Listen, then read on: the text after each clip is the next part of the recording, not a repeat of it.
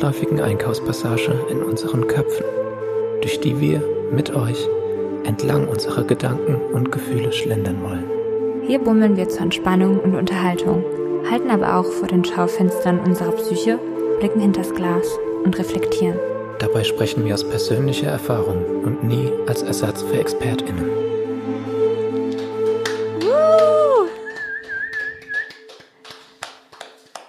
Hallo und herzlich willkommen zu einer neuen Folge. Mental Mall.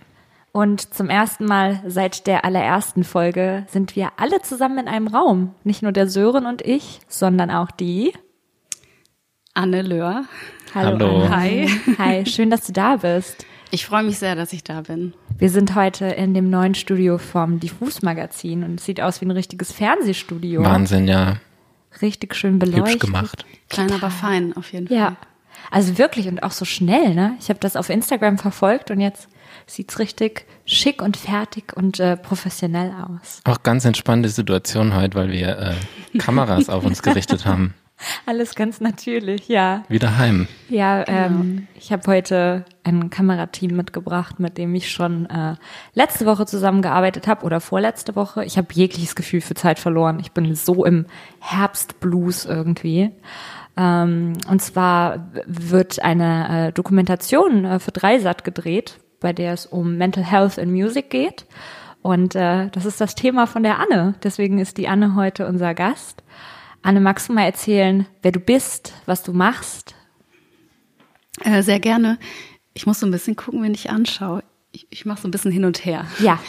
Ähm, also ich äh, genau bin Psychologin und Musikerin und ähm, genau arbeite seit einigen Jahren mit ähm, hauptsächlich Musikschaffenden und Leute aus dem Musikbusiness zusammen als psychologische Beraterin und Coach ähm, und habe Anfang diesen Jahres einen Verband gegründet, noch mit zwei weiteren PsychologInnen, äh, Franziska Lauter und Michael Wecker, ähm, die auch in dem Bereich schon lange arbeiten. Genau, wir haben einen Verband gegründet und ähm, sind seitdem unterwegs, äh, um uns dafür einzusetzen, das Thema mentale Gesundheit in der Musikbranche ein bisschen an die Oberfläche zu befördern ähm, und vor allen Dingen ja darüber zu sprechen. Also sehr passend für diesen Podcast auf jeden Fall, ähm, dem Thema ein bisschen Raum zu geben. Ja. Genau. Mhm. Das ist ja auch so ein bisschen automatisch unser Thema. Sören und ich sind ja auch beide MusikerInnen und äh, sehr erpicht darauf, uns um unsere Mental Health zu kümmern. Ich habe euren Podcast auch relativ schnell entdeckt und auch gehört, die meisten Folgen. Ich glaube nicht alle, aber die meisten. Welche nicht? Und äh, ich glaube, die mit Elif habe ich noch nicht gehört.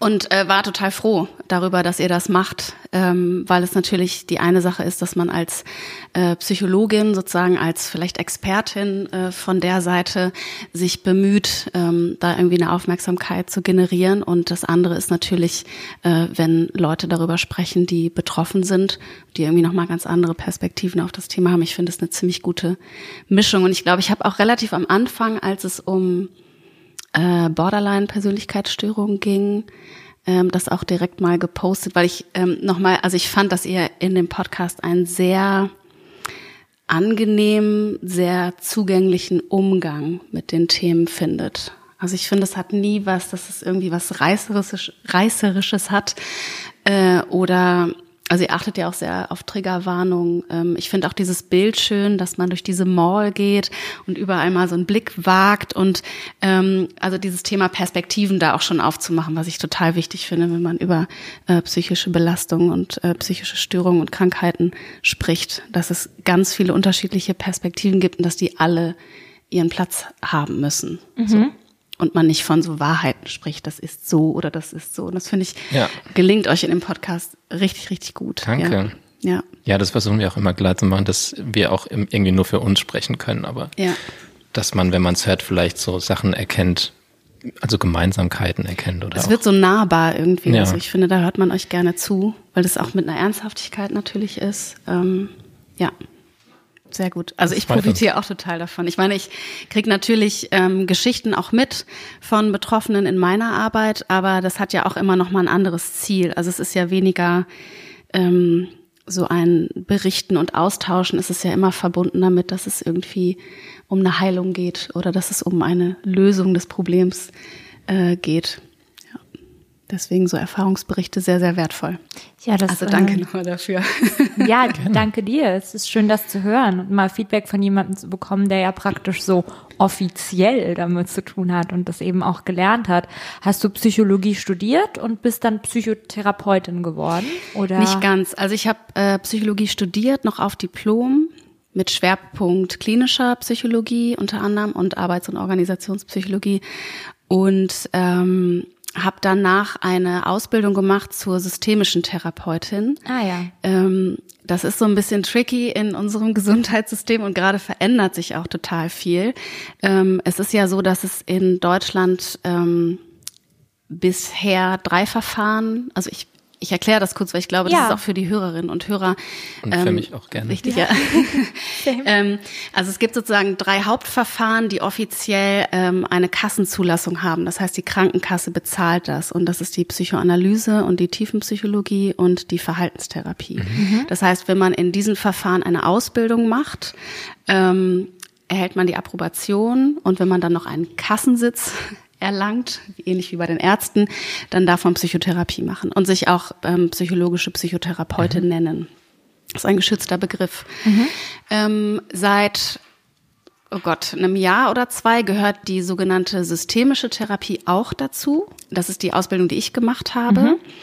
Aber da gibt es noch keine Übergangslösung für diejenigen, die die Ausbildung gemacht haben, bevor das anerkannt war. Das heißt, ich ähm, bin systemische Therapeutin, aber ich habe keine Approbation. Okay. Und hoffe darauf, dass es irgendwann im Rahmen einer Übergangslösung sowas gibt wie, ich muss nochmal bestimmte Seminare nachholen oder nochmal also Teil der psychotherapeutischen Ausbildung ist auch, dass man ähm, ein Jahr lang in der Psychiatrie arbeitet und dass man ähm, bestimmte Anzahl von ambulanten Fällen macht und supervidieren lässt.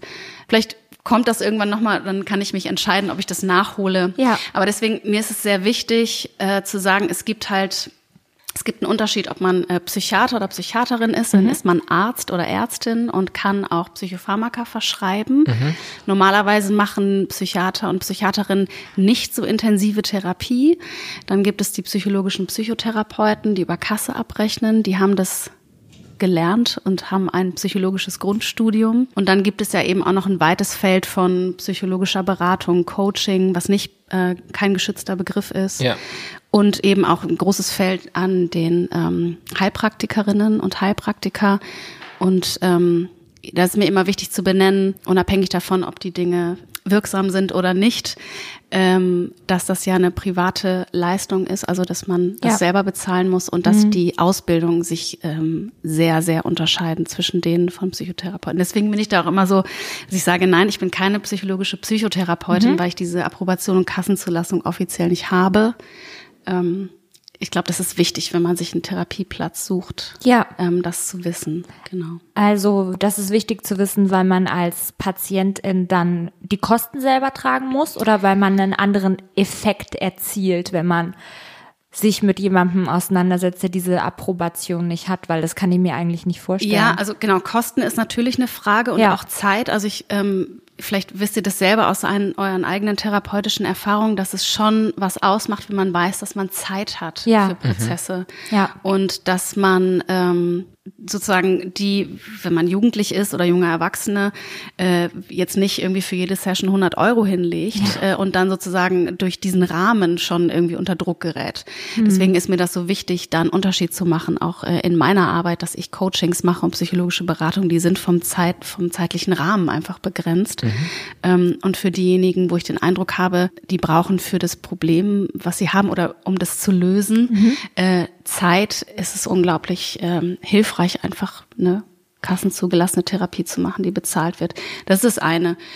Aber natürlich spielt Qualität auch eine Rolle. Also natürlich gibt es psychologische PsychotherapeutInnen, die nicht gut sind, genau Ja. wie es Lehrer und Lehrerinnen gibt, die nicht gut sind und so. Also Da können wir klar, ein Lied von singen, glaube ich. ähm, wie soll man das kontrollieren?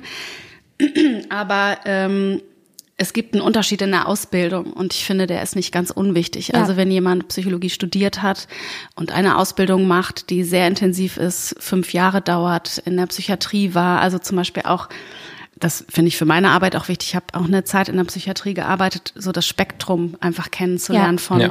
was ist sozusagen, ich nenne es mal das Ende des Kontinuums Hm. einer psychischen Belastung oder Krankheit, ähm, Ja. sich dessen einfach bewusst zu sein, um Hm. auch ähm, einordnen zu können, wo jemand steht. Ja. Ähm, das ist Teil davon und natürlich ähm, ambulante Fälle zu machen, also dass ich eine Vielzahl an Therapien durchführe in der Ausbildung, die von ausgebildeten Therapeuten ähm, überwacht wird oder Ja. besprochen wird. Und das sind einfach natürlich Qualitätsmerkmale, die wenn ich mich jetzt einfach Coach nenne oder ähm, diese einjährige Ausbildung zum Heilpraktiker für Psychotherapie per Multiple-Choice-Test abgeschlossen, das ist Ja. einfach ein Unterschied. Klar. Ja, total. Meine Frage wäre, äh, die, die ich mir immer stelle, kann man, denkst du, man kann gute Therapeutin werden, wenn man keine psychischen Probleme hat?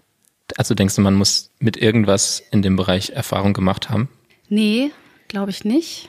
Ich glaube aber, und ähm, ich glaube, sonst würde man auch nicht Psychologie studieren oder Therapeutin werden wollen, dass man ein Interesse für Menschen hat und ein Interesse für Vielschichtigkeit und Unterschiedlichkeit. Und also zum Beispiel, ich würde ja, also deswegen habe ich eben von Kontinuum gesprochen. Ich glaube, dass es wichtig ist, sich damit zu beschäftigen, was in einem selber vorgeht. Und ähm, Selbsterfahrung ist ja zum Beispiel ein sehr, sehr großer Teil auch der psychotherapeutischen Ausbildung. Ja. Machen alle ein bisschen anders, aber dass man über sich selber Bescheid weiß und auch solche Dinge wie Trauer oder dass es Ja. einem schlecht geht, ohne dass das jetzt die ein, sozusagen eine psychopathologische Qualität hat, äh, sich damit auseinandersetzen, weil damit geht es ja los. Also das ist ja ein Qualitätsunterschied. So, wenn ich eine Ahnung habe, was Angst bedeutet und was Stress bei mir bedeutet und was Trauer bedeutet und was Hoffnungslosigkeit oder Niedergeschlagenheit bedeutet, dann ähm, finde ich, ist das wichtig, äh, um mit jemandem in Verbindung zu treten. Ja, Stimmt, das Genau. macht voll Sinn. Also die Erfahrungen machen ja alle. genau. Ja, und ich glaube auch, ähm, also ich meine, psychische Belastung hat wohl jeder, Ja. äh, ob das jetzt eine diagnostizierte psychische Krankheit oder ob es diese Qualität erreicht und man dann noch irgendwo hingeht, wo man eine Diagnose bekommt, das kommt Ja. dann hinzu. Ähm, Wir sagen ja haben ja so auch ganz Podcast viele immer, äh, selbst wenn man irgendwie nicht, nicht das Gefühl hat, man hat jetzt wirklich was von diesen, ja, ähm, psychischen Belastungen, die so gegenwärtig sind mittlerweile, Depression oder Borderline oder eine Essstörung, selbst wenn man das Gefühl hat, man ist einfach gerade ein bisschen, man weiß nicht richtig, wohin mit sich selber und man fühlt sich ein bisschen ziellos, verloren, orientierungslos oder, oder ein bisschen wirr, selbst dann kann ja eine Therapie mit, was weiß ich, ich weiß nicht, sind 20 Sessions das Minimum oder so. nee, ich glaube mittlerweile zwölf Ja. Kurzzeittherapie. Das reicht ja auch manchen Ja. Leuten. Und Ja, oder also es gibt ja auch Beratungsstellen beispielsweise. Genau. Also ich muss ja noch nicht mal zum Psychotherapeuten laufen. Ich finde, es gibt zu wenig Beratungsstellen. Hm. Auch dafür haben wir sozusagen diesen Verband gegründet, weil einfach klar war, ähm, für Musikerinnen und Musiker gibt es es nicht. Hm. Im Rahmen Familie gibt es das ja viel. Äh, Migration auch äh, mittlerweile durch die ähm, vielen Geflüchteten, Ja. die sozusagen hier ähm, psychologische Unterstützung das brauchen. ist auch sehr gut, dass das so geht. Kinder ist Ja. ein Thema. Ja. Ähm, es gibt natürlich so Lebensberatung, ähm, aber ich finde, es ist noch zu wenig. Ja. Äh, genau. Spezifische Berufe Aber- bringen ja auch spezifische Probleme. Ja, und das, also es schneidet ja so ein bisschen das Thema Prävention an. Ja. Ich finde, da kann noch sehr, sehr viel passieren. Ja. Weil ähm, jetzt mal unabhängig davon, ob ich irgendwelche Hürden bezüglich der Scham oder so überwinde, bis ich mich in Psychotherapie ähm, begebe, finde ich, ist das Feld von, ähm, ich merke, es geht mir nicht gut und ich sag mal, meine Erfahrungen oder das Handwerkszeug und die Ressourcen, die ich so aktivieren kann, das reicht irgendwie nicht. Ich glaube, da in diesen, in diesem Zustand war jeder schon mal. Ja. Ähm, und dann zu wissen, es gibt irgendwie eine Stelle, da kann ich erstmal hingehen und da kann ich darüber sprechen. Ja. Äh, und vielleicht beruhigt sich das dann schon oder ich kriege irgendeinen guten Impuls und sage danke dafür und jetzt äh, sozusagen mache ich alleine weiter. Ähm, das ist noch viel zu wenig da. Ja. Äh, und das würde, glaube ich, auch ähm, ja, im Sinne der Prävention total helfen, dass nicht so viele Leute in den Zustand geraten, dass sie eine, ich sag mal, manifeste psychische Krankheit Ja. entwickeln. haben, Ne? Weil es gibt ja einen Weg dahin. Man das, kann das auch- ist ja nicht plötzlich da. Genau, ja. Genau, man kann auch vieles, glaube ich, abwenden. Ja. Es ist nichts in Stein Fall. gemeißelt. Also natürlich gibt es Leute, die aufgrund bestimmter Lebensbedingungen einfach, ich will nicht sagen prädestiniert für psychische Erkrankungen sind, aber bei denen es einfach sehr viel wahrscheinlicher ist, dass sie aufgrund von Vorbelastungen psychische Probleme entwickeln. Aber es gibt eben auch Menschen, bei denen es, äh, ja, wie schon gesagt, denke ich, abwendbar ist oder zumindestens bei denen man es so lindern kann, dass es kein gravierendes, langanhaltendes Problem wird. Bestes Beispiel Ja. Essstörung. Also als ich ähm, als ich meine erste Magersucht überwunden hatte und einigermaßen stabil war, so in der 10., 11. Klasse, haben plötzlich zwei meiner Freundinnen angefangen, bulimische Anfälle zu haben und sich zu erbrechen nach dem Essen. Und äh, das waren ein paar Monate, in denen wir alle sehr intensiv miteinander darüber gesprochen haben. Und äh, ich hatte das Gefühl, dass mein Erfahrungswert diesbezüglich denen ein bisschen geholfen hat, das wieder in den Griff zu bekommen und zu lassen und vielleicht ein besseres Gefühl zu sich zu entwickeln. Ähm, leider ähm, müssen wir auch jetzt ähm, in diesem freundschaftlichen Verband ab und zu so mit einem lachenden und einem weinenden Auge feststellen, dass man so eine Essstörung, auch wenn sie nur kurz aufgekeimt ist, nie ganz weglegen kann. Also zum Beispiel ähm, halte ich es nicht für möglich, dass ich mal irgendeine Kalorienzahl von einem Lebensmittel vergesse. Weil sobald man das weiß, hat man das im Kopf. Das habe ich ja auch in unserer Folge gesagt.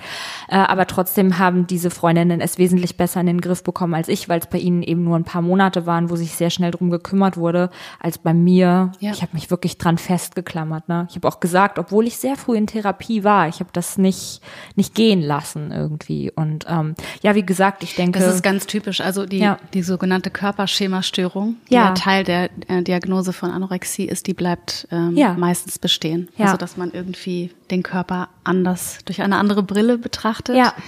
Ähm, das muss einen jetzt nicht massiv einschränken. nee, äh, habe ich auch nicht das Gefühl, Leben, dass aber das es bei bleibt mir so die ist. Brille bleibt so ein bisschen da. Genau, ja. Und es dreht sich viel mehr um das Aussehen des Körpers und eben auch um Essen. Also dieses intuitive Essen fällt eben Mhm. dann einfach so weg für immer, habe ich das Gefühl. Aber das ist in Ordnung. Ich will mich nicht beschweren. Ich bin so. Was ich nochmal wichtig fand, also ähm, die meisten, also es wird ja immer noch sehr viel geforscht zu psychischen Krankheiten, wo sie herkommen und wie sie sich stabilisieren. Bei den meisten gibt's eine genetische Prädisposition. Ähm, aber Mhm. ja, meine Oma zum Beispiel hatte auch eine Essstörung. Aber und da ist es so ein bisschen, also manchmal kann man sich so genau auseinanderhalten, was hat dann auch mit Erziehung irgendwie was Hm. zu tun und vor allen Dingen auch mit dem Kontext, in dem man sich bewegt. Das hängt auch immer alles zusammen. Das ist auch klar in der Therapie, dass man das alles mit betrachten muss. Aber ähm, wie du schon sagtest, also wenn ich, was ich eine Prädisposition zur Sucht habe oder so, kommt es auch nochmal drauf an, bewege ich mich jetzt in Räumen, wo ich, was weiß ich, ständig, das ist für die Musikbranche nicht ganz äh, unbedeutend, wo es immer Alkohol und Drogen gibt. Ja. So, ähm, und wenn ich nun mal diese, sozusagen diese Veranlagung habe, dann ist natürlich die Wahrscheinlichkeit, dass das äh, ausbricht, sage ich jetzt mal, oder irgendwie für mein Leben bedeutsam wird, ähm, äh, passiert sehr viel schneller, Ja. wenn ich halt abends in Clubs mich aufhalte. Ja. So. Ja. Ähm, oder, aber auch nochmal wichtig, ich kann niemanden davor bewahren, dass er zum Beispiel, dass, dass jemand in der Familie stirbt, der mir sehr nahe ist und Ja. gleichzeitig macht mein Partner mit mir Schluss äh, und Ja. es passiert noch irgendwas und es ist völlig menschlich, darauf psychisch zu reagieren. Total. Ne? Das sind Ja. so die Dinge, wo man, da, also Ja. da hilft Prävention jetzt auch nicht, sondern das Nee. ist dann einfach da. Ja. Aber in dem Falle einfach wichtig zu wissen, okay, das ist mir jetzt passiert und ich kann jetzt sozusagen alle Hilfenetzwerke, die es so gibt, äh, direkt äh, anzapfen, um das bestmöglich ja, zu überstehen oder Ja. Was würdest du sagen, sind die am meisten vorkommenden äh, Krankheiten in der Musikbranche? Es gibt wenig Studien dazu. Es gibt ein paar. Das heißt, es vermixt sich so ein bisschen, was offiziell ist und was ich so aus meinem äh, beruflichen äh, Ja. Kontext irgendwie ziehe. Ähm, Angst und Depression. Ähm, und zwar, und das ist wichtig, ausgelöst durch das berufliche Umfeld. Also es ist nicht so, dass ähm, Musikerinnen und Musiker ähm, besonders neurotisch wären oder ähm, da bes sich besonders viele psychisch Kranke tummeln und dann Musik machen, sondern das ist relativ normal, zu allen anderen auch. Aber ähm, das wisst ihr ja sicherlich selber, wenn man ins Business einsteigt, ähm, dass man äh, extremen Unsicherheiten ausgesetzt ist. Also niemand kann eine musikalische Karriere planen. Ja. Ist nicht so wie ich äh, studiere Lehramt und dann mache ich mein Ref und dann werde ich angestellt oder was weiß ich auch als Ärztin oder Arzt ähm, mit der beruflichen Erfahrung verdiene ich dann auch mehr und so. Das gibt's ja in der Musikbranche nicht. Also ich gehe da rein und ähm, arbeite hart und bin kreativ Ja. und äh, aber ob jemand meinen Song mag, das hängt mit Trends zusammen. Das ist irgendwie Glück, äh, wen ich treffe, wer mich entdeckt. Ja. Ähm, und selbst wenn es mir gelingt, dass ich da erfolgreich werde, dann mache ich ein geiles Album und das nächste wird ein Flop und dann stehe ich da. Also die Und dann schießt und das, mir in den das muss man, ja, das Also, muss man, Witz, das, aber ja. das kann man nicht anders beeinflussen. Also diese Unsicherheit ist extrem, plus natürlich eine finanzielle Unsicherheit Oh, kommt ja auch noch hinzu. Also ähm, wenn man Konzerte spielt, verdient man oft wenig oder gar nichts, Ja. gerade am Anfang. Ähm, der Beruf wird auch nicht sonderlich wertgeschätzt. Merkt man Ähm, ja gerade so ein bisschen. und jetzt mit dem Streaming, also das ist ja ein Witz, Ja. muss man mal sagen. Und Ja. das heißt, man begibt sich sozusagen in einen Beruf, den man nicht planen kann, wo man vielleicht nie wirklich Geld verdient und das macht was mit einem. Und ähm, natürlich kommt auch noch hinzu, dass es ähm, sehr viel Druck gibt, Schaffensdruck. Ja. Ich muss Ja. jetzt irgendwie kreativ sein. Ähm, man begibt sich viel in Abhängigkeiten auch, also vom Management, Booking, Fans. Und ganz wichtig natürlich jetzt im Rahmen von Social Media und so weiter, dass ähm, dieses Problem von privater und öffentlicher Person, weil die Identifikation mit der Musik bei Musikerinnen und Musikern sehr stark ist. Also dass man nicht sagt, also ich nehme so als Beispiel, ich bin Buchhalterin und ich bin die personifizierte Buchhaltung. Das Ja. würde, glaube ich, niemand sagen, Nee. sondern würde sagen, ja, ich, das ist meine Familie, das ist mein Hobby, Ja. das ist mein Job, ja. Ähm, aber als Musikerin und Musiker äh, ist es eben nicht so, sondern Mhm. man macht die Leidenschaft zum Beruf und man ist, ähm, ich, klar, man kann so eine Art Persona entwickeln für die Bühne. Ja, ja. das Also, passiert ja um auch da teilweise automatisch, aber trotzdem ist man man selbst. Man ist da und Ja. ähm, man schreibt ja, also ich würde den meisten unterstellen, die, also für die muss man auch nochmal differenzieren. Musikerinnen und Musiker, und das betrifft euch beide ja auch von Sängerinnen und Sängern, also auch die, die sozusagen textlich nochmal von sich etwas preisgeben. Ja. Das finde ich nochmal wichtig zu differenzieren. Das ist Ja. ein Unterschied, als wenn ich ein Drummer bin oder Total. ich glaube, da sind gerade wir auch Beispiele für Leute, die eben ihre psychischen Probleme auch in den Texten verarbeiten. Ja, und so, ne? das Ding ist ja, also Musik ist ja erstmal was Heilsames. Also es ist ja was, was Lust bereitet Genau. und. Freude macht. Ja. Und im besten Fall, genau, irgendwie äh, einen in einen Zustand versetzt, äh, wo es einem besser geht. Ich glaube, niemand macht Musik und sagt, das mache ich, damit es mir richtig schlecht geht. so. Äh, oder, also, oder man hat zumindest Lust daran, sich in bestimmte emotionale Zustände Genau. zu begeben, Ja. voll und ganz. Weil man ähm, letztendlich was davon bekommt. Man profitiert dann auf einer Ebene Ja, davon. und das ist was Gutes. Ja. Aber wenn es sozusagen, ähm, wenn man das professionalisiert, Ja. dann muss man sich plötzlich damit auseinandersetzen. ja, und ich finde es Wie weird, finden weil die Leute mich denn? Und Genau. wer mag denn meine Stimme Ja, ja. und Genau. meine Texte? Und es ist einfach eine Geschmackssache. Also auch da kann man ja nicht sagen, wenn ich das so und so mache, dann wird es so und so bewertet. Ja. Das gibt es halt nicht. Ja, es gibt ja So. halt auch Leute, die zum Beispiel Billie Eilish scheiße finden, wo eigentlich man das Gefühl hat, die ganze Welt findet die toll. Und da gibt's trotzdem sicherlich genug Leute, die die scheiße finden, ne? Ja, oder so. es gibt Bands, also ich meine, wer Punk hört, weiß, da kann niemand geil Gitarre spielen und dann ist und irgendwer schreit da irgendwie rein. Also wenn man jetzt sagen würde, kann da jemand gut singen und ist da jemand auf seinem Instrument irgendwie perfekt, würde ich, also Das hat ich will damit auch gar nicht nichts zu unterstellen, das sind tun. gute, Ja. aber das ist Geschmackssache, Eben, ja, weil da was ist Emotionales auch immer viel transportiert wird. zufällig. Ist dann ne? aber auch immer schwierig, wenn man äh, textlich so viel von sich preisgibt und es dann eine Person gibt, die Mhm. irgendwas dran kritisiert, ist man direkt so, Ja. ouch. Man nimmt es Ja. persönlich. Und ich, ich wollte Weil es eben, ist ja persönlich, Genau, ne? ich wollte eben schon sagen, dass es ja, wenn man sich dazu entscheidet, Musik zum Beruf zu machen, dann macht man das ja eigentlich, weil das immer schon ein Traum war und weil man, zumindest ist das bei mir so, ich will nicht die Person sein, die am Ende ihres Lebens darauf zurückschaut und sagt, ich habe nicht versucht, meinen Traum zu verwirklichen. Und es gibt viele Leute, die kreative Talente haben, die gut zeichnen können, die gut schneidern können, die sich auf irgendeinem Gebiet gut auskennen, aber aus Vernunft sagen, das bleibt mein Hobby und ich erlerne einen in Anführungszeichen gescheiten Beruf, damit ich finanziell abgesichert bin. Und das ist ja etwas, gegen das ich mich bewusst entschieden habe. Indem ich ein Kunststudium angefangen habe, nur um vielleicht irgendwann meinen Abschluss in der Tasche mhm. zu haben, indem ich nie eine Ausbildung gemacht habe, die Schule abgebrochen habe und schon immer mir gesagt habe, eines Tages machst du das mit der Musik und das wird dein Ding und dann kannst du auch das eben beruflich ausüben, ja, weil ich nicht eine von diesen Personen sein wollte, die das Hobby in der Ecke drückt und deswegen unglücklich wird. Und dann ist es so ein Arschtritt, wenn man merkt, dass Glück für die meisten Leute eben daher kommt, dass sie abgesichert sind. Das lernt man erst ein bisschen später zu schätzen, dass man eben glücklich ist, wenn man sicher ist, wenn man weiß, ähm, ich muss jeden Morgen zur Arbeit, ich habe die Routine, ich kann mir die Miete entspannt leisten, ich kann mir alles, was ich brauche, entspannt leisten und ich bin irgendwie so ein bisschen mehr geerdet, als dass jemand ist, der einen kreativen Beruf ausübt und selbstständig damit ist, weil diese Person immer mit dieser Unsicherheit zu kämpfen hat, die du auch hast. Und wegen dieser Unsicherheit wird man ab einem gewissen Punkt ja auch. Also ich würde nicht sagen, ich, ich bin nicht unglücklich, aber ich bin stark verunsichert und immer wieder in, einem, äh, in einer Abwärtsspirale des Hinterfragens mhm. und ich würde das nicht aufgeben. Also ich würde bis aufs Blut weiter dafür kämpfen, dass ich diesen Traum realisieren kann. Und ich hatte ja auch schon das große Glück, dass ich den letztes Jahr eigentlich angefangen habe zu leben. Und äh, dass jetzt Furz gekommen ist, dafür können wir ja alle nichts.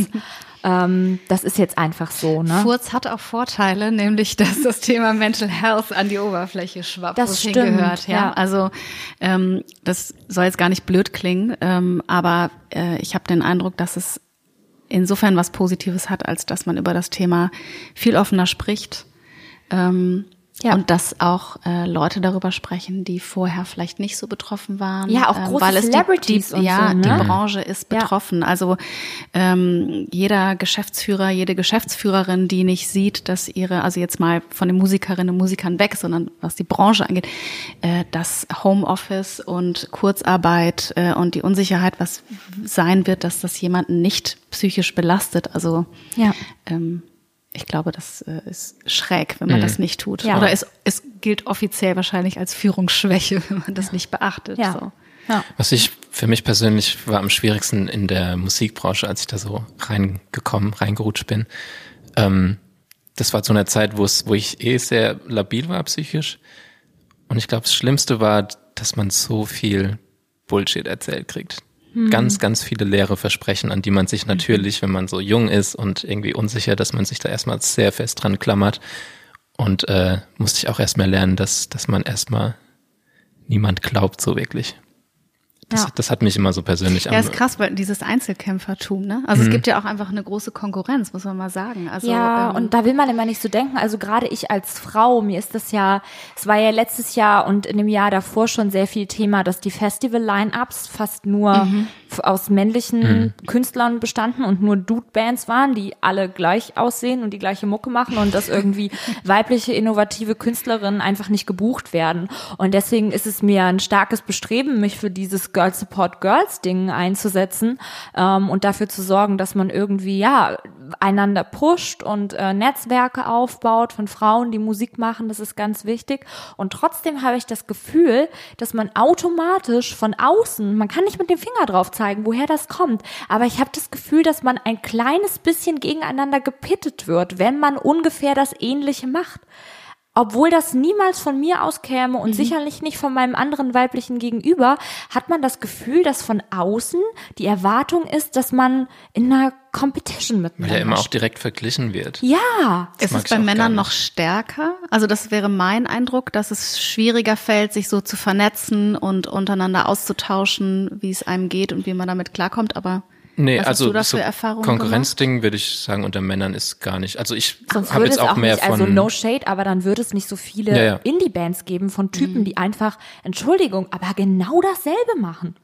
Ja, also ich meinte auch mehr so die die Business-Leute, ah, dass ja, okay. da sehr sehr viel leere mhm. Versprechen gibt und die Ja. Leute aufeinander so aufspielen und so.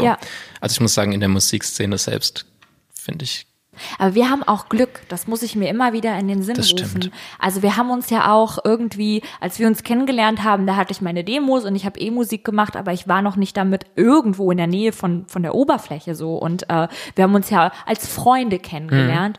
Und ähm, das Gute, glaube ich, an so der Bubble, in der wir uns bewegen, ist, dass wir alle was sehr Verschiedenes machen.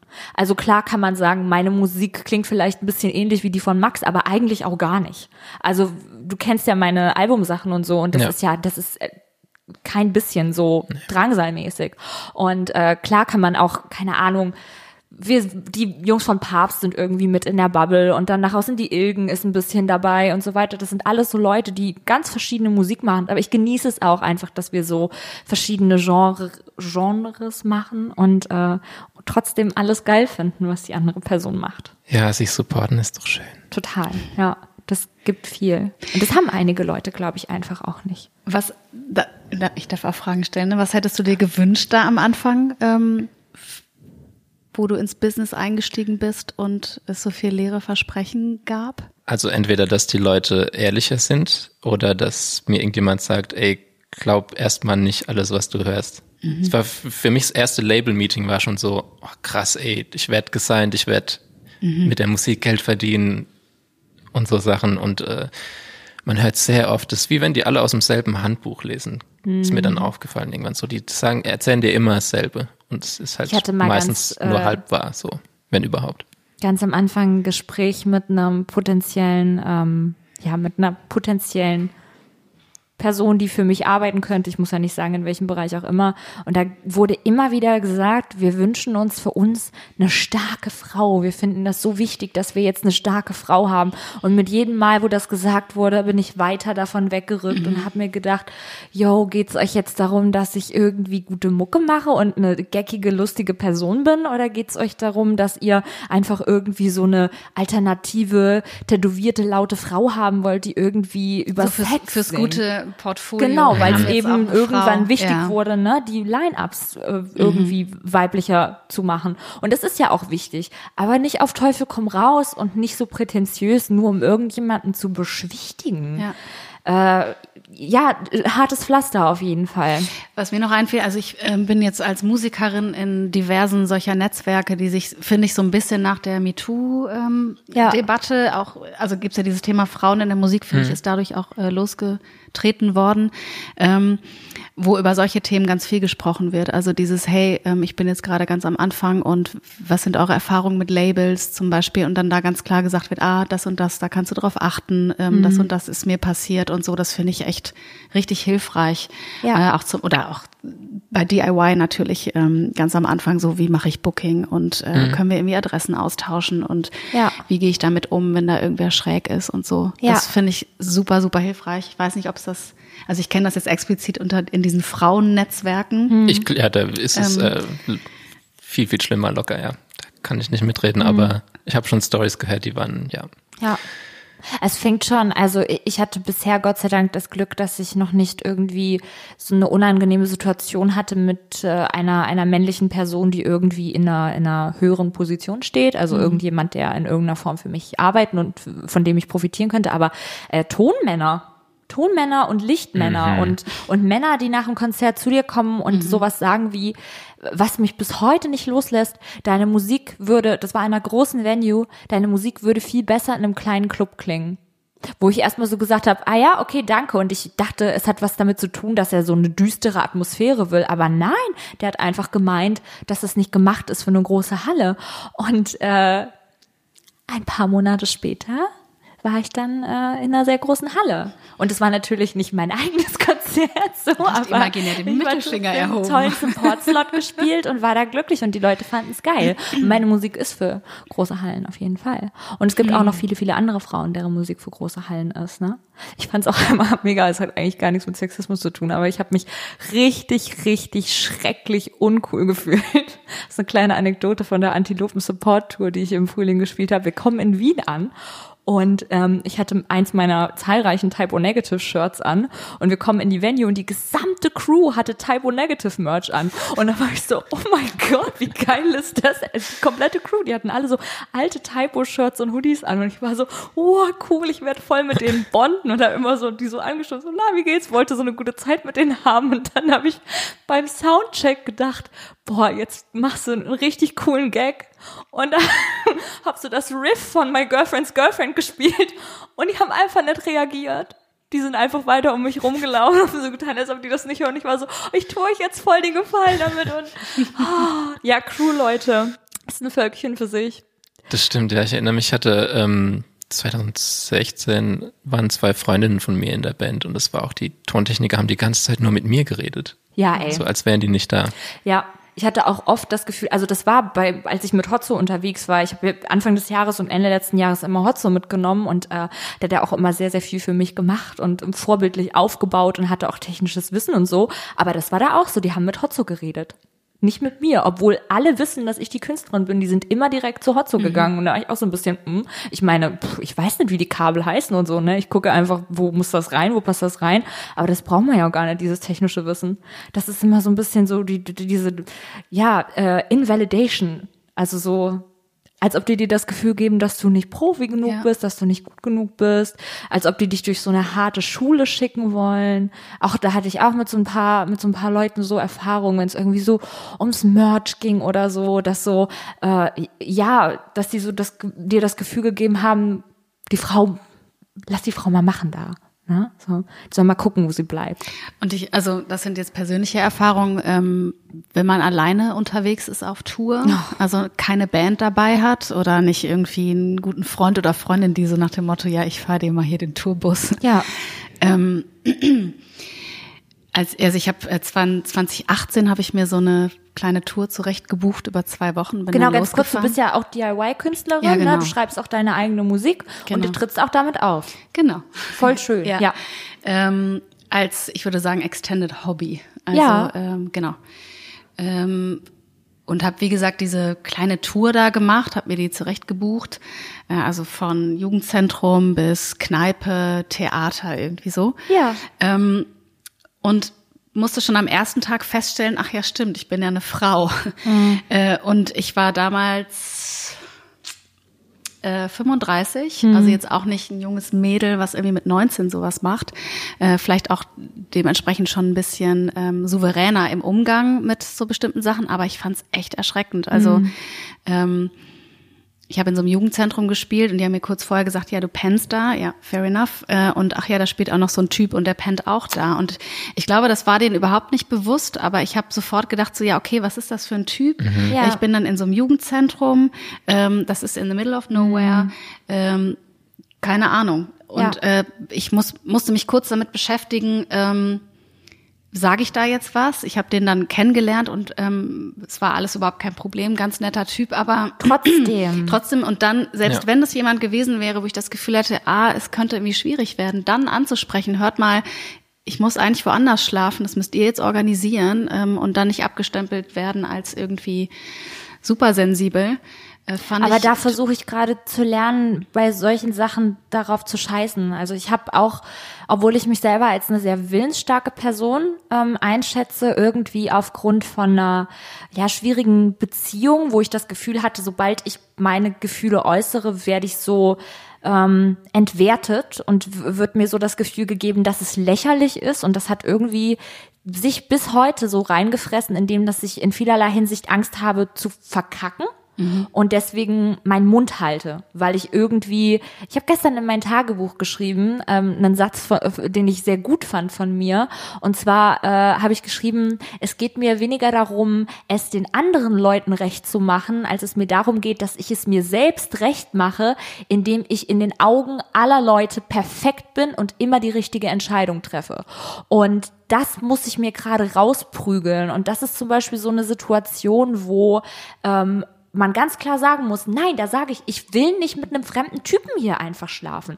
Du Aber du hast ja in brauchst dem ja Moment diese Willensstärke, ne? Ja, ja, Und, genau. ähm, Aber ja. Man, man braucht nicht nur die Willensstärke, die ist ja da. Man muss da so eine Hürde nehmen und das auch einfach sagen, weil ich bin dann so ein Mensch, ich koche dann und bin dann angespannt, aber ich sag's dann einfach Mhm. Ja, nicht. und man muss mit den Konsequenzen umgehen. Ne? Ja, also das genau. eine ist ja das Aber zu benennen und dann ja. irgendwie Vorwürfe zu kriegen oder irgendwie zu gelten als oder wie auch immer. Und Ja.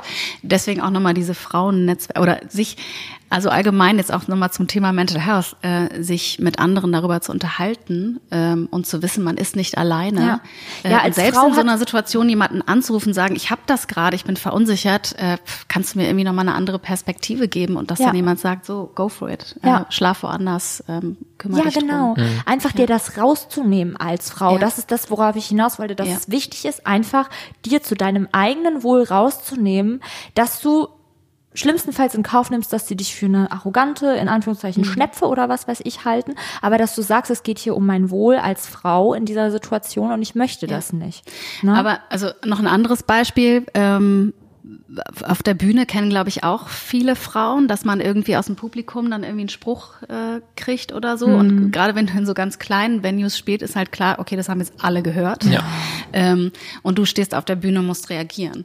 Mhm. Ähm, und ich finde, an der Stelle ist es fast nochmal schwieriger, weil es wirklich so, also erstmal ist, ist man so in Schock, ganz klar. Das ist ja auch ganz natürlich. Immer Männer, die rufen.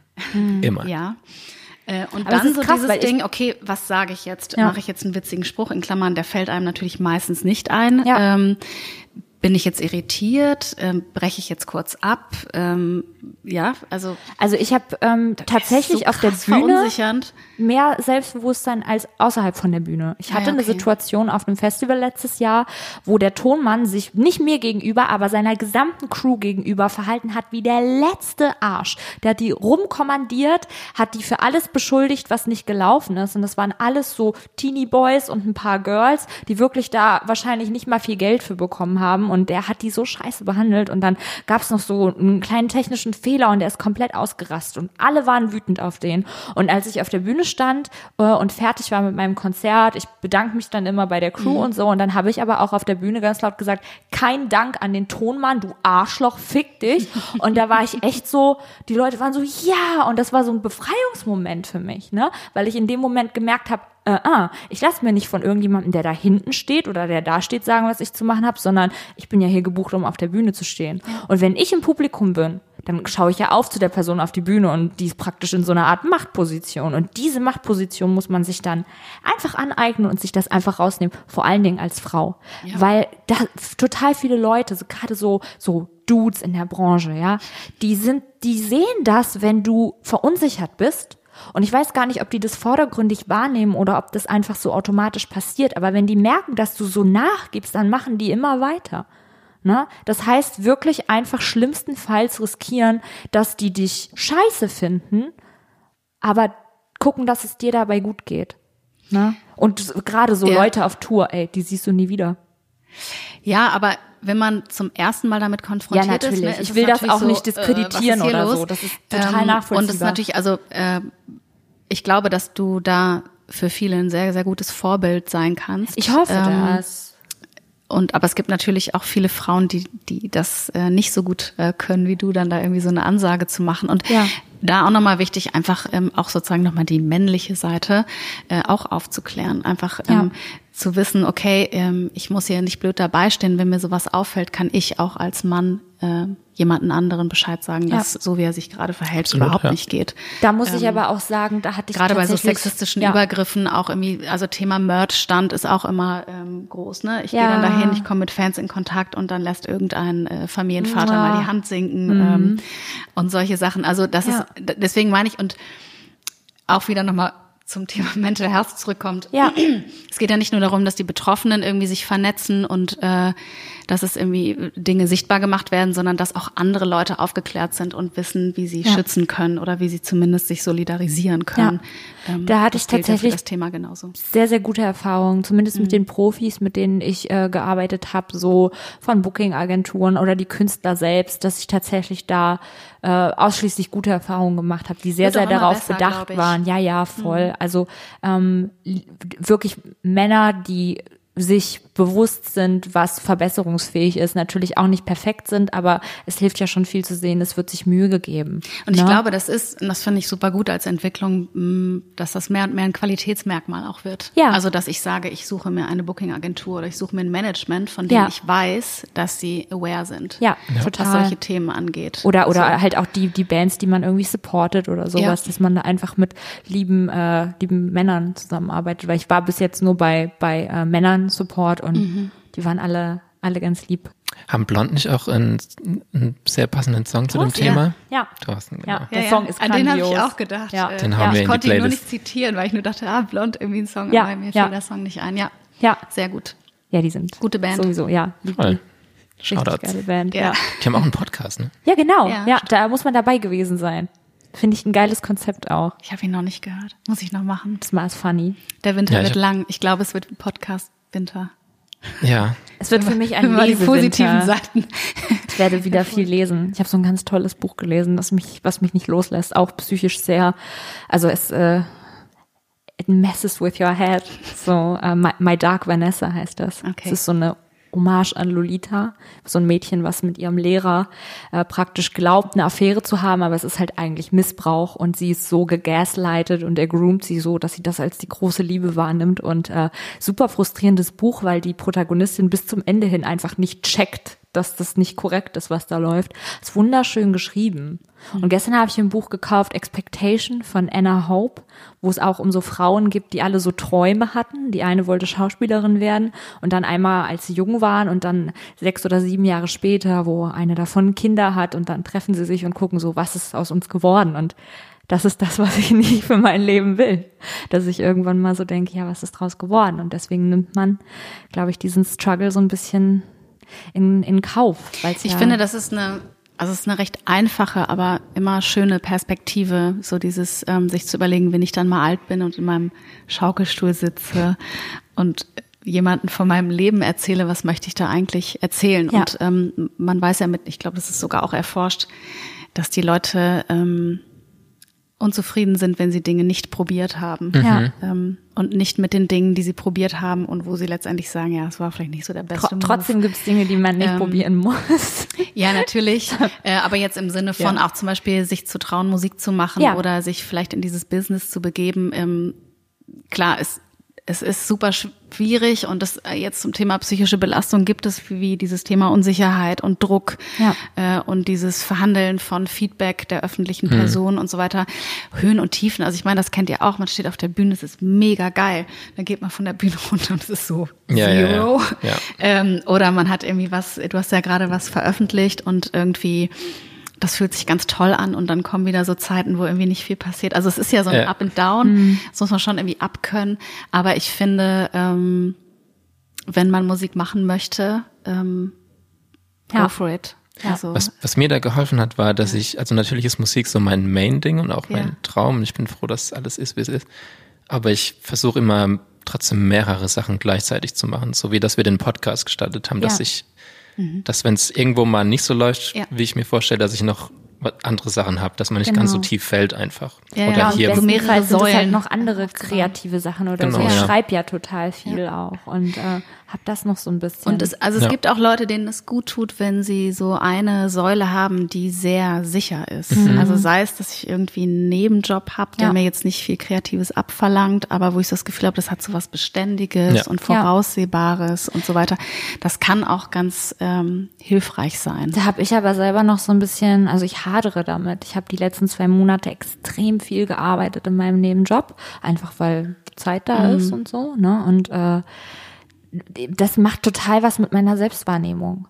Also ich, ähm, ich weiß nicht, ob das bei allen MusikerInnen so ist, das weißt du sicherlich mehr, dass man, ähm, wenn man das so wirklich will und wenn man das schon immer wollte und wenn man auch eben so eine extrovertierte Persönlichkeit ist, wie ich das bin, dass man sich, sobald man da merkt, okay, ich, ich docke da irgendwo an und ich habe jetzt ein Publikum, egal wie groß, äh, und irgendwie so eine, so eine Volkschaft auf Social Media, dass man sich sofort anfängt, darüber zu definieren. Also dass man sofort, wenn man an sich selber denkt und sich selber reflektiert, in erster Linie die Musikerin sieht. Ich bin in erster Linie Mia Morgan und äh, hier ist mein Lied Waveboy und hier ist mein Lied Das geht dir gut und dann kommt bald mein Album und so weiter, ja.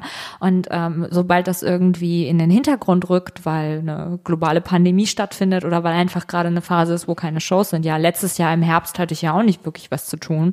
Äh, und da hatte auch schon das Gefühl, oh, das ist gerade so scheiße, man kann ja gar nichts machen, so, aber da war es halt wenigstens noch erlaubt. Ähm, sobald das so wegfällt und ich dann nur noch die Mia bin an der Kaffeemaschine, äh, fange ich an, mich selber weniger zu mögen, mhm. weil ich einfach daraus, außer finanziell und außer, dass ich liebe KollegInnen habe, mit denen ich eine gute Zeit habe bei der Schicht, ziehe ich daraus ja nichts. Also absolut auch keinen, äh, keine Shade und ich meine das auch gar nicht böse, aber es ist ja nicht mein Traum, Kaffee zu kochen. Ich ne? glaube, und da geht es sozusagen in einer psychologischen Beratung drum, da eine individuelle Balance ja. herauszufinden. Ich ja. glaube, das kann man gar nicht pauschal sagen. Ja. Ich habe zum Beispiel einen Freund, der damals, als er Zivildienst machen musste, krank geworden ist, weil er keine Musik mehr machen konnte. Oh. Ähm, und der hat eine ganz andere Balance als vielleicht andere, die sagen, ja, ich kann aber nur kreativ sein, wenn ich gleichzeitig irgendwie so ein sowas Festes habe, ja. was mich ja. absichert. Und ähm, sowas zum Beispiel auch am Anfang von einer Karriere oder immer wieder auch äh, sich anzuschauen mit jemandem, zum Beispiel in einer, mit einer Psychologin oder einem Psychologen zu sagen, was ist denn gerade meine Balance? Was brauche ich denn gerade? Mhm. Jetzt auch in der Pandemie, ne? Beeinflusst durch Dinge, die man vorher nicht antizipieren konnte. Du hast ja auch, ja. Ähm, weil ich glaube, wenn wir so langsam jetzt so zum, zum Ende kommen, ähm, würde ich gerne nochmal über, über äh, Methoden reden. Ja. Ähm, und zwar haben wir ja auch den Workshop zusammen gemacht zum Popkultur. Ja, der war ähm, sehr schön. übrigens sehr schön war, genau, fand ich auch voll Eine schön. Eine gute Erinnerung an die Pandemiezeit. Ja. ja, da war ja auch noch und schön das, Sommer und so. Ja. Ne? Und ähm, da hast du ja auch, also vielleicht magst du kurz generell mal sagen, was so, ich will nicht sagen Angebot, aber was so das ist, was du im Großen und Ganzen mit MusikerInnen machst, wenn du mit denen zusammenarbeitest, ähm, aus psychologischer Sicht mhm. und aus ähm, Begleitungssicht, ähm, weil ich eben auch gedacht habe, was vor allen Dingen wichtig ist bei einer Therapie, was du auch meintest, wenn sie Zeit braucht und Raum braucht, ist, dass sie sich bestenfalls anfühlt wie eine Begleitung und nicht wie eine Belehrung. Ähm, Ganz und, wichtig, ja. Ne? Und äh, was du da so machst, machst, was du ja schon auf eine Art anbietest. Und vielleicht magst du auch nochmal diesen Tunnel erklären, den wir zusammen gemacht haben, weil den habe ich dann für mich selber auch äh, erstellt nach unserem Workshop und fand das eine schöne Methode, um zu gucken, ähm, wie komme ich jetzt durch diese Gesamtsituation mit dem Gehemmtsein durch die ja. Pandemie. Vielleicht magst du das nochmal auch für Sören erklären, weil sehr, das sehr eine schöne Methode ist. Also erst zu, dem, zu der ersten Frage, was mhm. ich da mache. Mm, ich finde es super wichtig, dass du das Stichwort nennst, dass es eine Begleitung ist und keine Belehrung. Mhm. Ähm, da muss man ehrlicherweise sagen, ähm, dass es da auch nochmal Unterschiede gibt in der Art und Weise der Verfahren der Psychotherapie.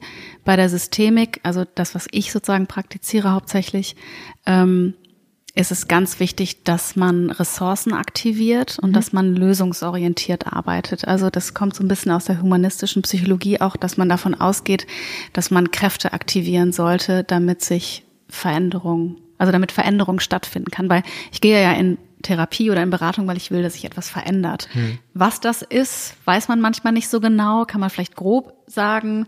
Ob das hinten bei rauskommt, weiß man auch nicht. Ja.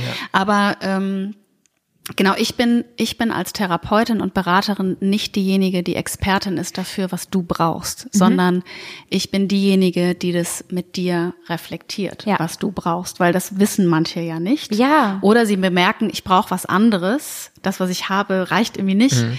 Ähm, und jetzt finden wir das raus. Ähm, ich bin auch nicht diejenige, die entscheidet, was du veränderst. Also wenn, ähm, das finde ich auch nochmal wichtig, viele haben ja so eine Idee von, ich gehe in Therapie und dann wird da irgendwas wegtherapiert, was mhm. aber vielleicht für mich wichtig ist. Und ich glaube, das habt ihr auch mal im Podcast vorher benannt. Ähm, man muss davon ausgehen, dass wenn ich mich in einem Zustand befinde, der länger andauert ähm, und den ich als äh, qualvoll erlebe oder der zumindest Leidensdruck verursacht, dass der aber auch auf einer anderen Ebene Sinn macht. Mhm. Also das nennt man den sekundären Krankheitsgewinn. Mhm. Ähm, und wenn ich da rausgehe, geht es nicht nur in Richtung, dann kommt was Neues Gutes, sondern ich muss auch was abgeben. Mhm. Ähm, zum Beispiel, ich glaube, das hattet ihr zum Thema Depression, dass du sagtest, das ergibt auch manchmal so ein wohliges Gefühl. Ja, ähm, genau. Oder äh, systemisch betrachtet auch nochmal, man guckt viel auf Kontexte. Also es kann ja sein, dass ich zum Beispiel dadurch, dass ich depressiv bin, ähm, weiß, dass mein Partner ganz viele Dinge für mich übernimmt, mhm. die ich als sehr stressvoll erlebe. Das heißt, wenn ich wieder gesund werde, muss ich diese Dinge wieder tun. Mhm. Ja, und das ist jetzt sozusagen nicht der einzige Faktor, warum ich vielleicht in einer depressiven Phase bleibe, aber mhm. man muss es mit bedenken. Ja, ähm, das war bei mir ähm, deswegen, in meiner Magersucht ein bisschen so, dass ich so das äh, Gefühl ja. hatte, so solange ich kränklich aussehe, sehe, wird so von allen Seiten Mitleid für mich empfunden und dadurch bin ich interessant. Ich habe immer ja. Aufmerksamkeit von den anderen Leuten in der Schule, von der Lehrerschaft. Ich komme auch damit durch, wenn ich zum Beispiel schwänze, mhm. weil ich eben die dünne, kranke Mia bin, der es so scheiße geht. Zwischenzeitlich ging es mir gar nicht genau, so. Genau, das muss ich, ich ja als Therapeutin erkennen ja. und auch sozusagen wertschätzen. Und dann muss ich mit der Person überlegen, wie zum Beispiel kannst du dich selbstsicher fühlen oder ähm, nicht überfordert, ohne dass du das in der Depression tust, sondern mhm. dass du das auf eine Art und Weise tust, die dir besser und ja. langfristiger gut tut. So. Gut. Und das ist auch das Schöne an meiner Arbeit, finde ich, dass immer ähm, es ist immer spannend, es ist immer irgendwie ein Abenteuer, es gibt immer irgendwie, also jeder hat eine ganz andere Geschichte und hat eine ganz andere Bewertung von den Dingen, die ihm oder ihr gut tun äh, und da gemeinsam auf die Suche zu gehen. Ähm, und ich natürlich trotzdem diejenige, die ähm, Halt gibt, ja. also die auch dafür sorgt, dass klar ist, es ist ein neutraler Raum und ich will nichts von dir. Ja. Das finde ich auch nochmal wichtig, wenn ich belehre, dann geht das ja direkt in so ein Abhängigkeitsverhältnis. Mhm. Jemand weiß Bescheid und die, die Klientin weiß nicht Bescheid. Das finde ich ist äh, eine Situation, in der ich, der sich niemand gut entwickeln kann. Mhm. So, ähm, es ist ein neutraler Raum und ähm, es darf alles gesagt werden und gefühlt werden und äh, man schaut gemeinsam. Ähm, und dann natürlich weiß ich auch Bescheid über bestimmte Störungsbilder und so weiter, dass ich einordnen kann, ah, das geht eventuell in diese Richtung oder in diese Richtung, ähm, wo ich sozusagen explizit nochmal nachforschen muss oder wo Leute vielleicht sensibel sind und so weiter. Ja. Um das, ja.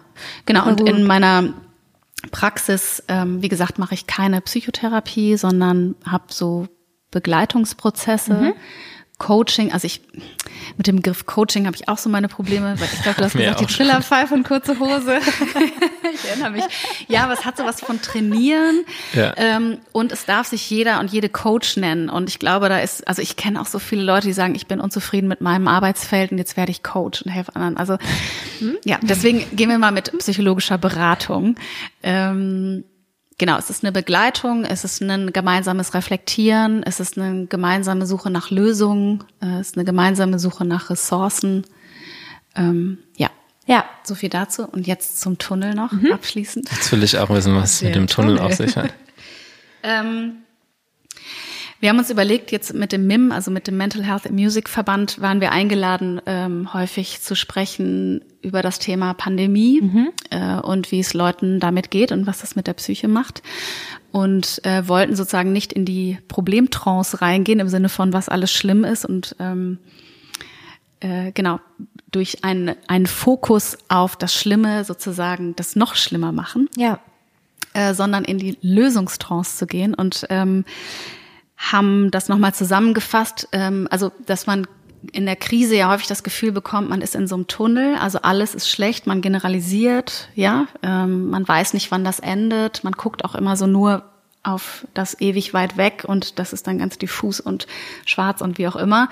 Ähm, genau, wenn man wenn man in eine Krise gerät, dann ist es nun mal so, dass die Wahrnehmung sich verengt und dass es so was Tunnelhaftes mhm. bekommt. Deswegen haben wir das sozusagen genommen als Metapher ähm, und haben sozusagen drei Schritte ähm, uns überlegt, ähm, die hilfreich sein können, besser mit diesem Tunnelgefühl klarzukommen. Und äh, ich hoffe, ich krieg sie jetzt alle auf die Reihe. Das glaube ich auch ohne ähm, Flipchart ein bisschen schwer, wenn man es nicht na, genau sieht. Ne? Ja, ich, ich probiere es mal. Also das erste ist, ähm, da, also vorweggenommen nochmal Akzeptanz. Also ich glaube, mhm. es ist unglaublich wichtig ähm, bei jeder psychischen Belastung, bei psychischer Krankheit und bei Krise anzunehmen, dass das jetzt so ist mhm. und nicht anzufangen zu verdrängen oder es schön zu reden. Das ist auch ein sozusagen natürlicher Mechanismus am Anfang. Wenn es jemand macht, ist es okay. Aber der erste Schritt ist erstmal zu sagen, ja, äh, das ist jetzt so, es geht mir schlecht äh, und ich it kümmere is mich what it is. Ja. ähm, Also Akzeptanz und dann ähm, sich über Stabilität Gedanken zu machen. Das hatten wir in diesem Tunnelbild so ein bisschen als den den Boden, Boden. auf den man sich bewegt. Also dass man sich nochmal klar macht, was sind eigentlich die Dinge, die trotz der Krise so bleiben, wie sie sind. Und das gilt auch für psychische Krankheiten. Also was Ja. ist, wenn ich eine depressive Phase habe, trotzdem noch so, wie es ist. Ich Ja. habe noch meine Familie, ich habe bestimmte Freunde, äh, ich kann bestimmten Hobbys nachgehen, ja? Mal- Also nicht allen mehr vielleicht, aber es gibt vielleicht Dinge, wo ich sage, das kann ich trotzdem noch machen. Mhm.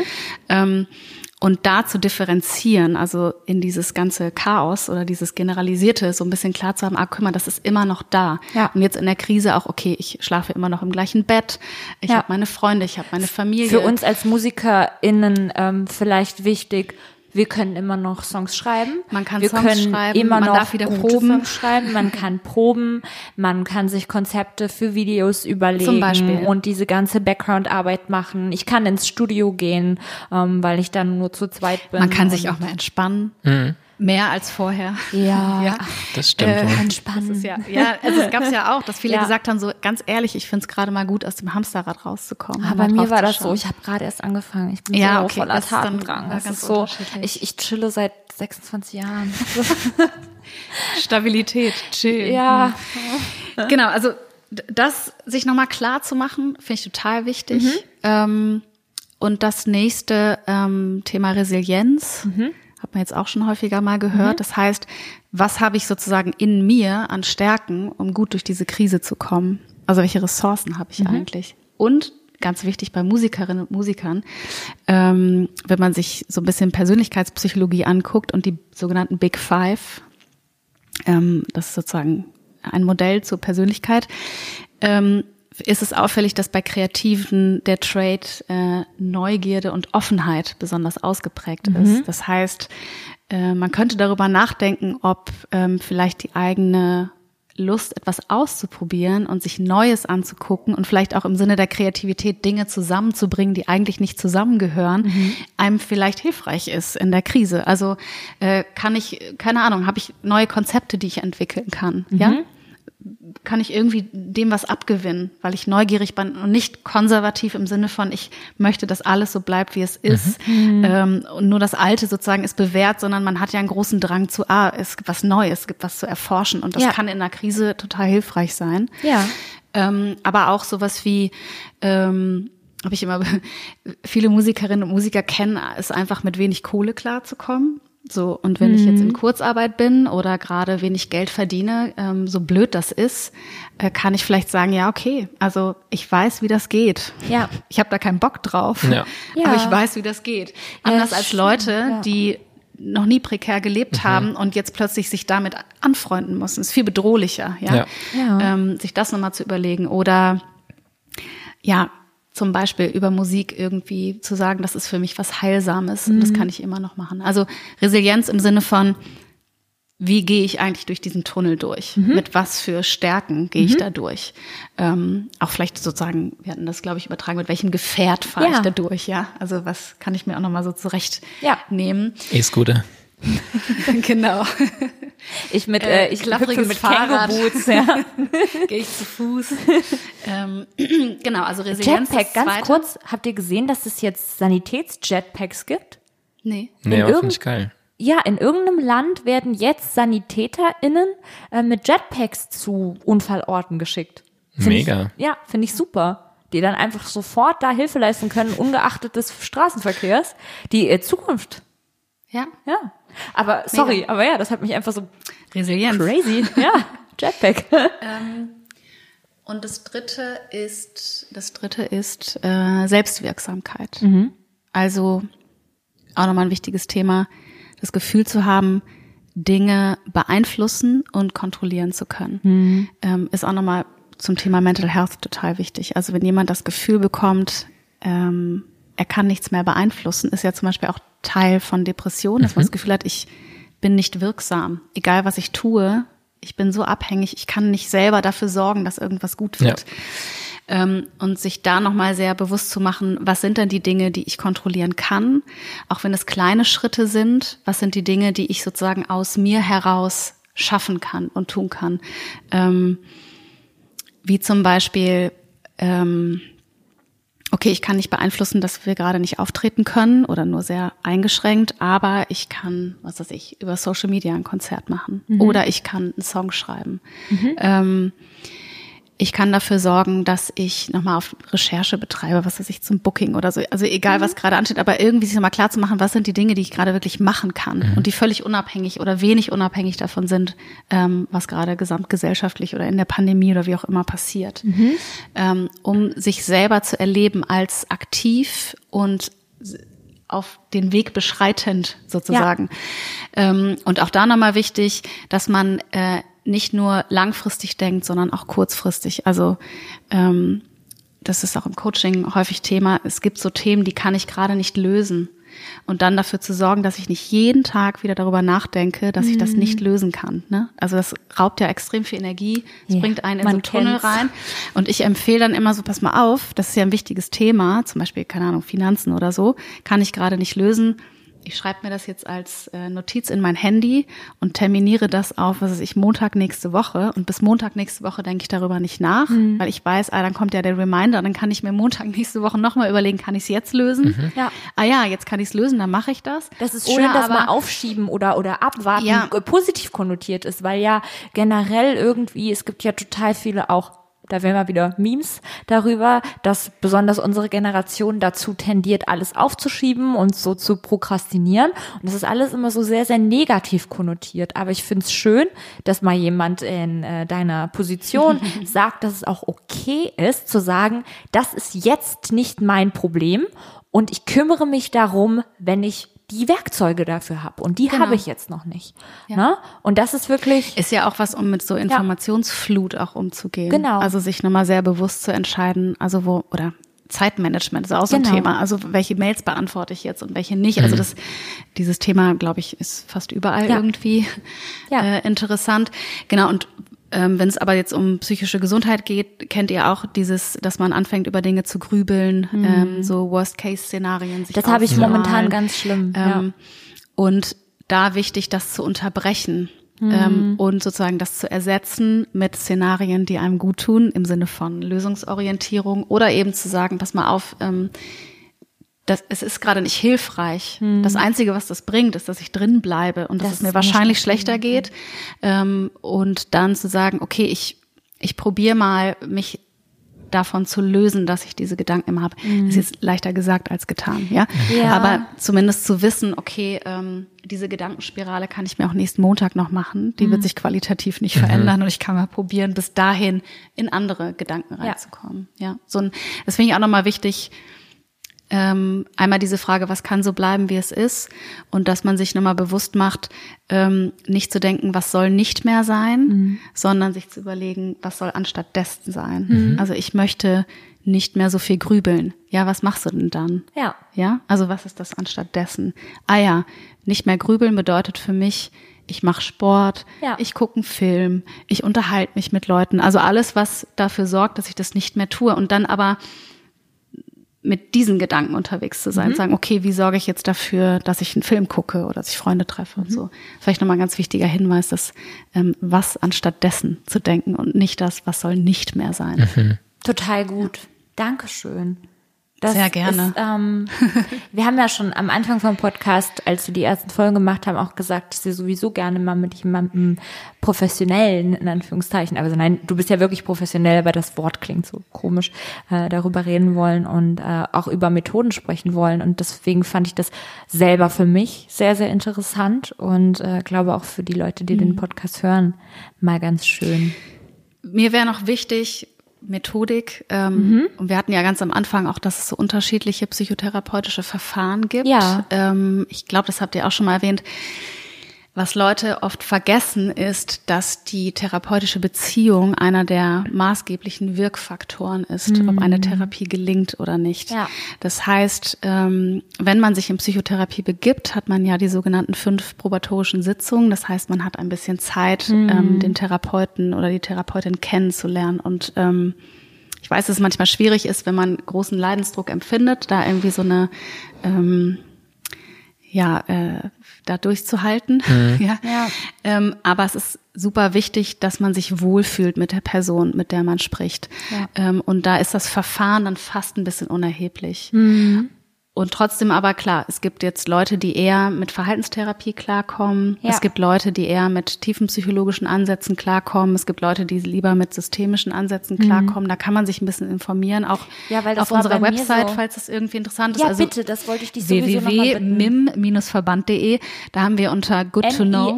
mim-verband.de. Genau, Mhm. da haben wir unter der Rubrik äh, Good to Know, Mhm. Good to Know, ähm, nochmal ganz viel Infos auch aufgeschrieben. Was bedeutet Psychotherapie? Wie kommt man dahin? Welche Verfahren gibt es? Worauf kann man achten? Welche Beratungsstellen gibt es? Und dann Super. aber auch nochmal Forschung zum Thema äh, Musikerinnen und Musiker, Ja. Mental Health. Also da gibt's ganz, ganz viel Infos.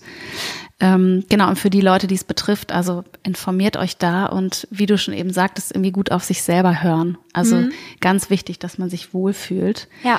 Ähm, weil da kann ein Therapeut, eine Therapeutin noch so gut sein, in Anführungsstrichen, wenn ich das Gefühl habe, die checkt nicht, Ja. worum es bei mir geht. Ja, ja. Und das kann sowas sein wie, ich möchte mit einer Frau über irgendwas sprechen, weil ich glaube, dass sie das besser versteht, äh, bestimmte Themen, die ich Ja. als Frau verhandle. Oder ich möchte mit jemandem sprechen, der älter ist, weil ich das Gefühl habe, es ist mehr Lebenserfahrung. Oder mit jemandem, der jung ist. Oder ähm, das sind Dinge, die auch genauso wichtig sind. Ja. So. Ich fand es immer so, also ich habe das bei meiner letzten Therapie, die ich jetzt vor drei Wochen, glaube ich, beendet habe, ähm, so empfunden, dass ich die Therapeutin super sympathisch fand, aber wir sind nicht auf ähm, einer Wellenlänge gewesen, trotz allem. Ähm, und dadurch, dass es so tiefenpsychologisch war, kam mir zu wenig von ihrer Seite. Ich habe mich immer so ein bisschen verloren gefühlt, dahingesetzt und jetzt erzähl doch mal. Und ich tendiere dazu, einfach anzufangen und dann nicht mehr aufzuhören. Und dann rede ich in Schachtelsätzen. Und wenn man dann nur das Gegenüber hat, was immer so ein bisschen nickt und hm macht, dann ist es so, uh, Bei mir ist es umgekehrt. Bei mir ist eher das Problem bisher gewesen, dass der Therapeut, ich hatte bisher nur Männer, äh, Ja. nichts gesagt haben.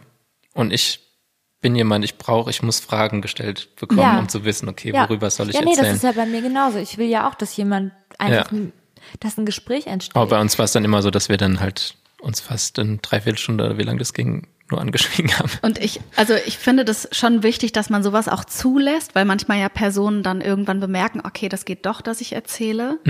Aber ich finde, man erkennt auch einen guten Therapeuten und Therapeutin daran, dass man sowas thematisiert. Also, dass man vielleicht nur mal nachfragt, wie geht's Ihnen eigentlich mit dieser Form? Ja. ja, das Ähm, hat sie und, aber auch gemacht. War- Ähm, ja, also Deswegen haben wir auch wichtig, dass aufgehört, weil jemand sie selber meinte- in der Metaperspektive, dass ich über meinen Job sprechen kann. Also Ja. wenn ich das Gefühl habe, ich komme mit jemandem nicht weiter, dann ist es meine Verantwortung, Ja. das anzusprechen und zu sagen, wenn es nicht passt, dann ähm, ist Ja. vielleicht eine andere therapeutische Form Ja. sinnvoll und das nicht werten zu tun. ja, ja, das war auch da tatsächlich so. Und nicht so nach dem Motto, ja, ähm, es ist dein Problem, wenn du hier immer nur schweigst. Ähm, Das war noch, das war noch schlimmer. Ich muss hier kurz einen Rant jetzt auf den letzten Therapeuten. Ja. Ja, dann, Ja. wenn ich dann mal gemerkt habe, okay, hey, irgendwie merke ich selbst, das Thema beschäftigt mich, habe ich darüber geredet und dann hat er aber irgendwie das Thema gewechselt. Also es war, ich, ich glaube, er hat echt so komplett das Gegenteil gemacht von dem, was er hätte machen sollen. Sehr schade. Ja, und äh, klar, voll. wenn man dann großen Leidensdruck hat, Ja. ähm, dann ist es umso schwerer, in der Situation nochmal zu sagen, ich glaube, das passt hier nicht. Vor allen Dingen, wenn ein Therapeut oder Therapeutin so ausstrahlt, dass er dann selber ähm, berührt ist oder sich angegriffen fühlt. Ja. Finde ich auch nochmal ganz wichtig. Also ähm, ich finde, das darf Therapeutinnen und Therapeuten nicht passieren, dass man die Wünsche des Klienten sozusagen als Angriff gegen einen selber. Klar, wenn da jetzt irgendwer einen sexistischen Spruch macht und so, dann kann ich schon sagen, ich fühle mich gerade in meiner Person Ja, hier angegriffen. klar. Äh, aber dann würde ich auch sagen, wie kommt es dazu, dass sie, sie das äußern? Ja. Äh, und vielleicht passt es dann nicht so. Ja, aber so dieses, ähm, wenn man so das Gefühl hat, so ich darf gar nicht, ich habe hab das auch schon oft gehört. Also ähm, dass zum Beispiel jemand in Therapie war und gleichzeitig ein Coaching begonnen hat, aber mit einem völlig anderen Thema, also wirklich so arbeitsbezogen und dass dann die Therapeutin da total angepisst war, wie man es wagen könne, sozusagen noch eine andere Hilfe in Anspruch zu nehmen. Das aber vielleicht finde sind ich es einfach zwei schwierig. verschiedene Bereiche. Ja, klar. Ne? Also ich kann mich ja in der Therapie mit Familie beschäftigen oder Ja. irgendwie so und sagen, ich mache jetzt ein Coaching, weil ich will mein Zeitmanagement Ja, eben. verbessern. Ja, so. total. Ähm, das geht auf jeden Fall. Also man muss, ich gucke auch immer, wenn Leute zu mir kommen, sagen, sie machen schon Therapie, dass man irgendwie schaut, dass die Leute sich nicht überfordern in ihrem Wunsch, sich zu verändern und zu entwickeln. Also dass das nicht so ein Selbstoptimierungsding wird und dann wiederum Druck erzeugt. Ähm, dass man das gut balanciert kriegt, aber möglich ist es auf jeden Fall. Ja, das war sehr schön. Und, Fand ich äh, auch. Ich habe keine Ahnung, wie lange wir aufgenommen haben, weil es heute so andere Umstände sind. Die Kameras Ja. sind Ja. auch weg mittlerweile. Ja, die Kameras sind Ja, weg. die haben sich rausgeschlichen. Ich könnte auch noch weiter erzählen. Den war's aber zu lang. wahrscheinlich wir müssen wegen mir auch. schlimmstenfalls irgendwas rausschneiden. Das wäre ja schade. Tatsächlich Ja. Eigentlich. Wir haben aber trotzdem zum Schluss noch eine Frage an dich. Wir fragen immer unsere, unsere Gäste, weil du auch schon gesagt hast, dass das, äh, was ist dein Lieblings-Adam Sandler-Film? Nein. Ähm, Oh Gott, ich bin so froh, dass wir nicht über Filme gesprochen haben. Ich bin so schlecht in sowas. alles gut. Wir auch, weil wir Adam Sandler mögen. Und Kevin James. Und Kevin James. Am besten die Kombi. Ja, die beiden zusammen sind ein unschlagbares Team. Aber Da machen wir eine extra Folge zu. es ist nicht wie ein Dreieck, das hat Ecken und Kanten, sondern es ist ein Ring. Ähm, ja. Ähm, Jetzt bin ich gespannt. Ja, die Frage ist, wenn du in die Mall gehst, wenn du frei hast und shoppen gehst, was sind die drei Sachen, die bei deinem Mallaufenthalt gekauft oder getan werden müssen, damit es ein gelungener Aufenthalt in der Mall ist? Ich weiß nicht, wann ich das letzte Mal in der Mall war. Anne, dann gehen wir mal zusammen in die Eastside Mall. Okay, also äh, ich imaginiere. Ich glaube, ich würde was Gutes essen in der Mall. Das ist ja immer möglich. Oder vielleicht auch was Ungutes. gutes Junkfood oder so. ja. ähm, ich würde mit Sicherheit in irgendein Bekleidungsgeschäft laufen. Bist du eher so die Oberteil- oder Hosenkäuferin? Oberteil, Hose frustriert. Hose frustriert. Also wenn ich, wenn ich einen gelungenen Maulaufenthalt, dann werde ich nicht in die Hosenabteilung gehen. Und ich glaube, ich würde wahrscheinlich durch einen Buchladen durchlaufen. Also ich lese zurzeit relativ wenig, ähm, auch ein bisschen bedingt dadurch, dass ich so viele Geschichten höre in meiner, Ja, in meiner mhm. Arbeit ähm, und dann manchmal irgendwie ja nicht so den Raum habe, dann noch mehr äh, zu lesen, mir zu Gemüte zu führen. Aber ich liebe das sehr, durch äh, Buchhandlungen zu gehen und äh, Titel zu lesen und durch Dinge durchzustöbern und mich so ein bisschen inspirieren zu lassen. Ja, ich war gestern auch wieder gefühlt drei Stunden bei Dussmann. Ja, das mag ich sehr. Ich schön. finde, das hat auch so ein, also man hat das Gefühl, so ganz viel Wissen um einen rum Ja. und dann riecht es so auf eine bestimmte Art und Weise. Wie, wie bei Harry Potter, so nur ohne in der die Bibliothek Transphobie. ist noch krasser, aber ja. Ja. Ich, ich chill immer nur KDW. Da gibt's sowas nicht. Aber da kann man gut essen. Das stimmt. Ich Sehr habe gut Freundinnen, sogar. die da hingehen und dann da ihren Champagner manchmal trinken. Oh, das muss ich auch mal Habe ich machen. auch schon gemacht. Das machen wir mal. Ist auch okay, kann man sich mal gönnen. Es kostet 10 Euro, so ein Glas Champagner ist jetzt Ja. natürlich nicht billig, aber Ach, das kann Wenn man man sich mal einen geilen Tag machen will. Ja. Toll. Ja. Ja. danke, Anne. Das war richtig vielen cool. Dank. Ich fand's auch sehr schön. Danke euch. Und äh, wir haben eine Playlist, auf die packen wir auf jeden Fall Thorsten von Blond und noch andere Songs, an die wir gerade wahrscheinlich noch nicht denken können. Und äh, magst du irgendeinen bestimmten Song auf die Playlist packen? Also ich bin ja schon ein bisschen älter. Ich bin sehr alter Alanis Morissette. Ist doch geil. Fan. Ja. Und äh, die hat ja eine neue Platte rausgebracht und hat auch über äh, Mental Health viel gesprochen. Ach, und ich weiß noch, dass die mich sehr beeinflusst hat, auch wenn ich viele Texte irgendwie noch nicht verstanden habe, weil diese ist ja auch sehr textlastig.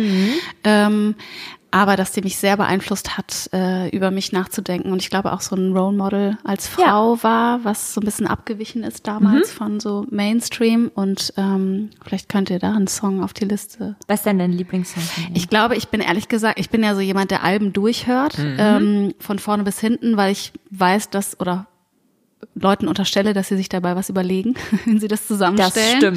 stimmt. Und das auch interessant finde, sozusagen die Story da Ja. nochmal zu lesen.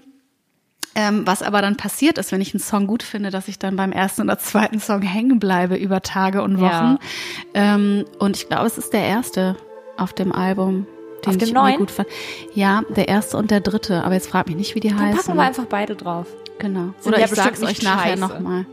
Die sind, also die sind sehr Alanis Morissette. Also ich Ja, weiß nicht, ob ich neu Fan geworden wäre, aber es hat in mir natürlich auch irgendwie was angerührt von äh, damals. Ja, man findet eigentlich immer alles gut, was die Bands, die man eh mag, Mhm. machen, egal wenn es sich verändert. Außer es sind die Ärzte. Und ihr könnt was Außer von Björk Eminem. noch draufpacken. von Ich Björk? bin Björk-Fan. Okay. Also ich bin nicht Björk sehr fanig, nice. aber wenn ich Fan bin, dann von Björk. Ja, machen wir. Überlege ich mir noch ein Lied. Emotion. Gut. Ja, Ciao. Vielen Dank Ciao, ciao. und tschüss.